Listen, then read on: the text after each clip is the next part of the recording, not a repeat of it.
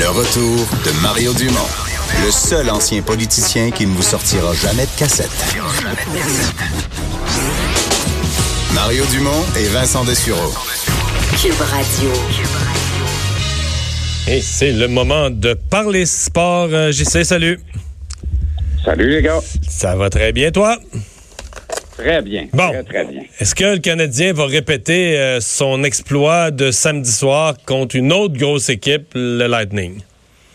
Ouais. Une grosse équipe qui a un départ en demi-teinte, par contre, hein, à 2, 2 et 1, 5 points de classement après cinq matchs. C'est pas le départ escompté pour le Lightning de Tampa Bay.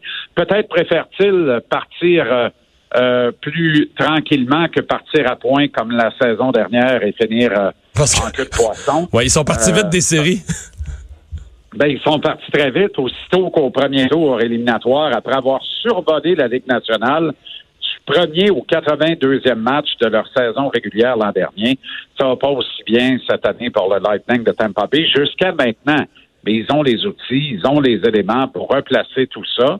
Et ils ont, j'oserais dire, Mario et Des, un tonique rêvé ce soir, c'est-à-dire le Canadien.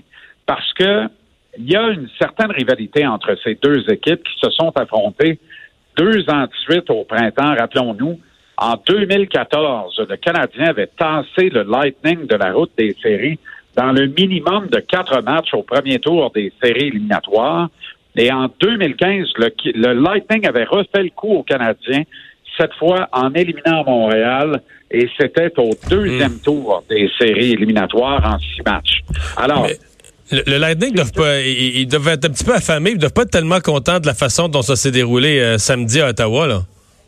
Ben, c'est ça. Quand tu perds 4-2 contre les, sénateurs- les sénateurs d'Ottawa, que d'aucuns qualifient d'équipe limite de la Ligue nationale et plus sur la ligne entre la Ligue nationale et la Ligue américaine, ben, t'as honte. Alors, tu veux reprendre le dessus immédiatement. Ils ont l'occasion de se reprendre à Montréal ce soir. Alors, les affrontements en série entre les deux clubs et la présence d'un contingent de joueurs francophones important, ça ajoute toujours au plaisir pour des gars comme Yann Gourde notamment, mais aussi Mathieu Joseph euh, chez le Lightning, de débarquer à Montréal et d'en mettre toujours un petit peu plus que le client demande. Alors, je pense qu'on aura droit à tout un spectacle encore une fois ce soir, et ça va jouer probablement entre les poteaux. Lequel de Price ou de Vassilievski va finalement se comporter comme l'un des meilleurs gardiens de but de la Ligue nationale? Ni l'un ni l'autre ne l'ont fait depuis le début de la saison. Et euh, celui des deux qui le fera ce soir ben, risque de provoquer la victoire des siens. J'ai un gros doute sur les perspectives de succès du Canadien dans ce premier d'une semaine éreintante de quatre matchs euh, parce que le Lightning a perdu à Ottawa et ne voudra certainement pas perdre par-dessus le marché ici à Montréal. Euh, ils sont bien reposés. Ils ont Coach Cooper a dirigé un entraînement euh, d'une rare intensité hier et aujourd'hui, matin de match, il en a rajouté une couche au niveau de l'intensité. Alors, il va demander des valeurs de travail et d'engagement aux siens ce soir. Mais le Canadien est bon là-dedans aussi. Alors, je prône et garantis euh, un excellent spectacle encore une fois. On n'aura pas tout perdu, mais je pense que le deux points, on peut oublier ça ce soir contre le Lightning.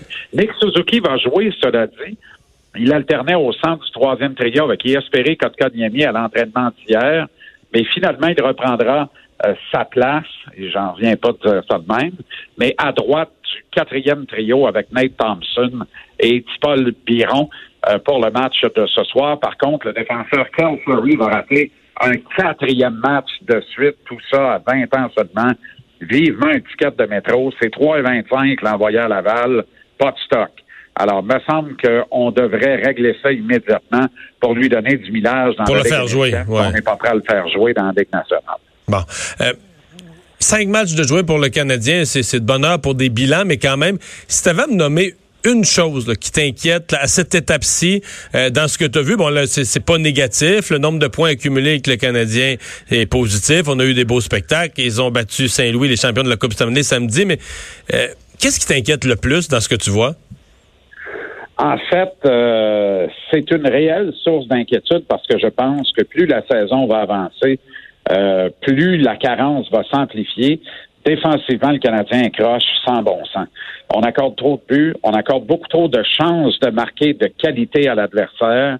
Euh, on a du mal avec le jeu de transition, la, la transition rapide qui permet normalement à nos attaquants de mieux s'illustrer en territoire neutre et en territoire offensif. On a du mal à le faire. Brett Kulak qui se retrouve avec Jeff Petrie, ça n'a pas de bon sens. Victor Mété à la gauche de Shea Weber, ça expose beaucoup trop le ralentissement palpable du capitaine de l'équipe. Ça n'a pas de bon sens. Et qu'est-ce que Christian Fullen fait à 28 ans que Kel Fleury n'est pas capable de faire à 20 ans? Je m'interroge vraiment euh, là-dessus et je trouve pas de réponse à cette question-là. bref, il faut replacer les affaires défensivement. Ça devient de plus en plus urgent. Quoique, euh, c'est une inquiétude, mais j'ai pas d'inquiétude quant au spectacle parce que le spectacle n'en souffre pas ça donne du jeu plus ouvert, plus spectaculaire, de belles chances de marquer, et le client gagne au change. Fait qu'on n'a pas tout perdu. Ouais, ça donne aussi de très belles chances de marquer aux adversaires qui ont des deux contre un répétition. Bon, euh, parlons de la, de la NFL. Euh, hier, euh, euh, moi je l'ai regardé en direct, ce match du, du lundi soir entre les, les Lions de Détroit et les Packers de Green Bay.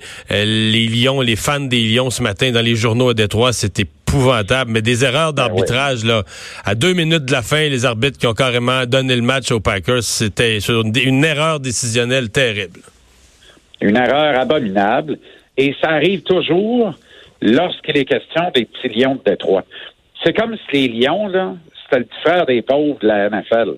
On ne veut pas voir Détroit connaître du succès. On ne veut pas que ça marche pour les lions de Détroit.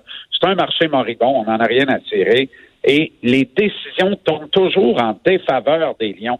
Matt Patricia, qui est maintenant l'entraîneur-chef de cette équipe, doit pas en revenir du retour d'ascenseur qu'il frappe de façon frontale, Mario, parce que lui, il était coordonnateur avec, avec les, Patriots d'Angleterre. C'est eux autres, qui, embauchent les arbitres. ben oui, t'es habitué d'avoir les arbitres de son bord, mais là, il y a dessus tout sauf les arbitres de son bord? Hier, là, les deux pénalités pour main illégale au visage d'un adversaire de l'allié défensif des Lions, Trey Flowers, aucune des deux n'était méritée. Toutes les reprises. Même que dans le cas de la deuxième, c'est lui, Trey Flowers, qui à un moment a eu des doigts dans son euh, dans son ben masque. Peut-être ben pas assez pour mériter une ben punition, mais si tu voulais en donner une, il, c'est pas lui qui a mis les mains en face de l'autre. Il a reçu des mains en face. Le bloqueur à gauche des Packers a tenté de lui enlever son protecteur buccal avec deux doigts. Directement dans la bouche, à part ça, à travers la grille de son casque. Alors que Flowers, lui, tenait l'épaule de son adversaire et non euh, le, le, visage, ni même le casque ou la grille du casque. Écoute, c'était indécent. Et qu'on ne rappelle pas ça, dans une ligue, Mario, où un Kodak qui naît à 600 pieds d'une action peut aller chercher dans le gazon semi-long une dent d'un joueur qui est tombé par terre, c'est honteux. Honnêtement, c'est honteux. C'est abject, en fait. Et moi, je m'interroge. Est-ce que les arbitres auraient osé appeler ce type de pénalité contre une équipe comme les Cowboys de Dallas ou une équipe comme les Patriots de la Nouvelle-Angleterre? Poser la question, c'est y répondre. Alors, on a une ligue qui en a égal pour tout le monde, qui a 32 clubs, qui permet à Green Bay, gros comme Gatineau, d'exister dans notre ligue, mais en même temps, on a nos favoris, puis on sait qui on doit redouter. Puis dans cette liste-là, malheureusement, les Lions ne sont pas rois. Hey, c'est dit. Merci beaucoup, Justin.